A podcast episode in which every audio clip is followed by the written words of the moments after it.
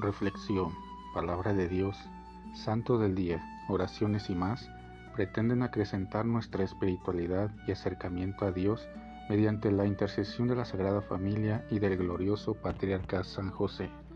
No te pierdas este y nuestros demás podcasts. Sé bienvenido. Ven Espíritu Santo poderoso, ven Espíritu Santo amoroso, ven Espíritu Santo amor del Padre y del Hijo Únenos al corazón de San José y de nuestra Madre María, poderosísima, para que unidos a sus corazones podamos entregarnos al Sagrado Corazón de Jesús.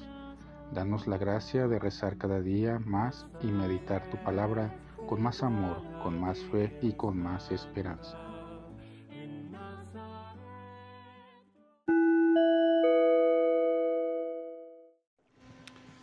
Del Santo Evangelio según San Mateo.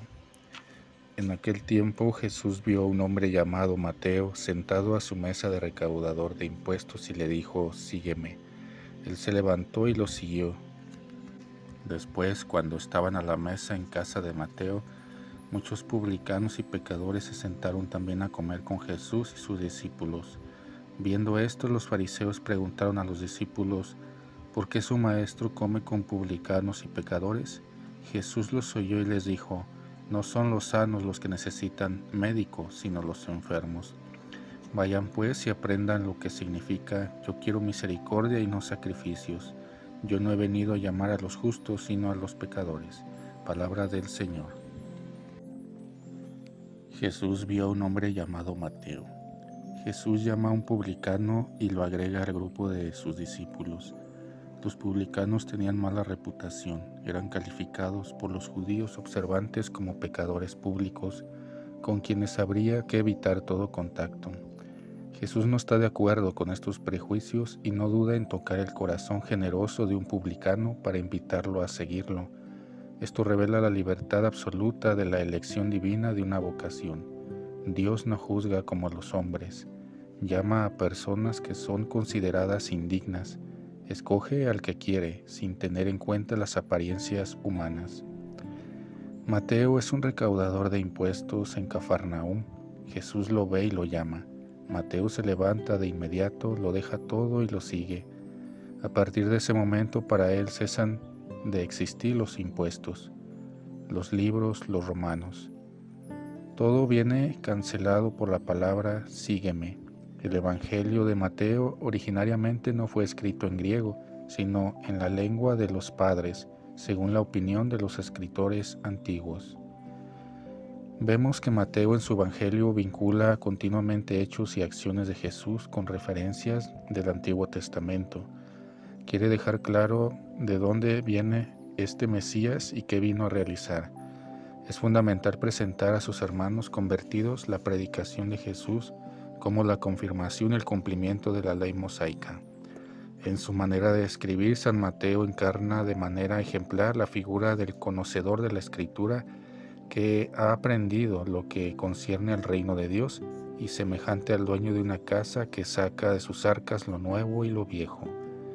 En su Evangelio destaca la mesianidad y la postura de los cristianos, es decir, de la iglesia frente a la ley de Moisés y ante el culto de la antigua alianza. Sígueme. La llamada de Mateo al seguimiento es diferente a la que hizo a los hermanos pescadores Pedro, Andrés, Juan y Santiago, los hijos de Zebedeo, debido a un detalle muy significativo. Su profesión no es la sencilla de pescador, aunque sí honrada, sino la de un aduanero, un trabajo visto con desprecio y odio por parte del pueblo no solo por el hecho de que a nadie le gusta pagar impuestos, sino porque era tenido como un colaboracionista con la estructura extranjera opresora y también como un ladrón. Publicano era sinónimo de impuro y pecador.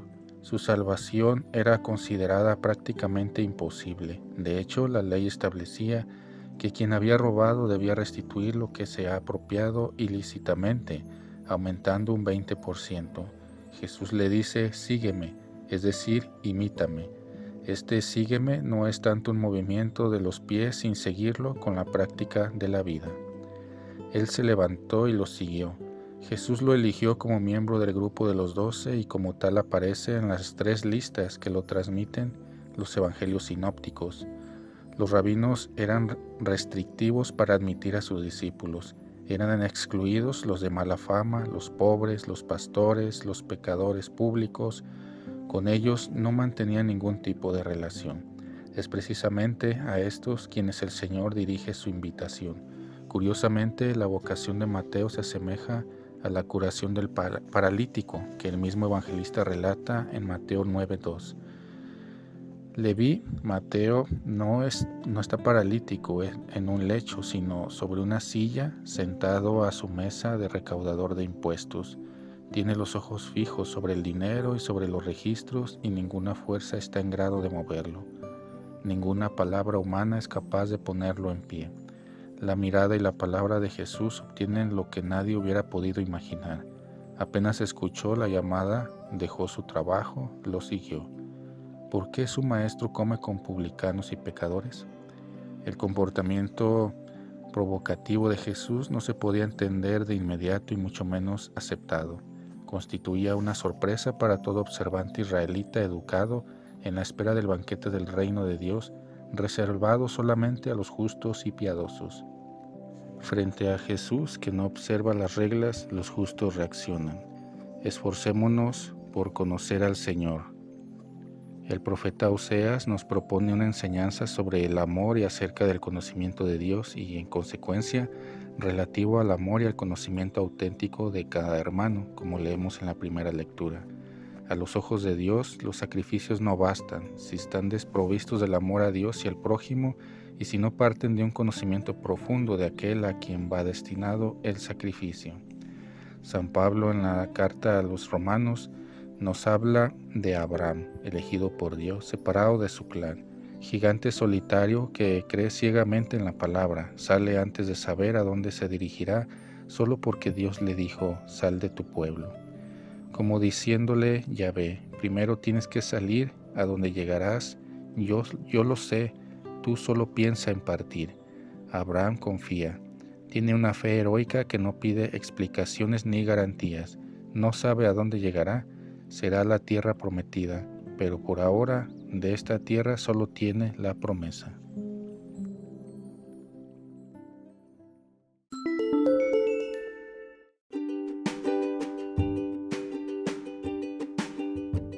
Boletín San José es un podcast diario.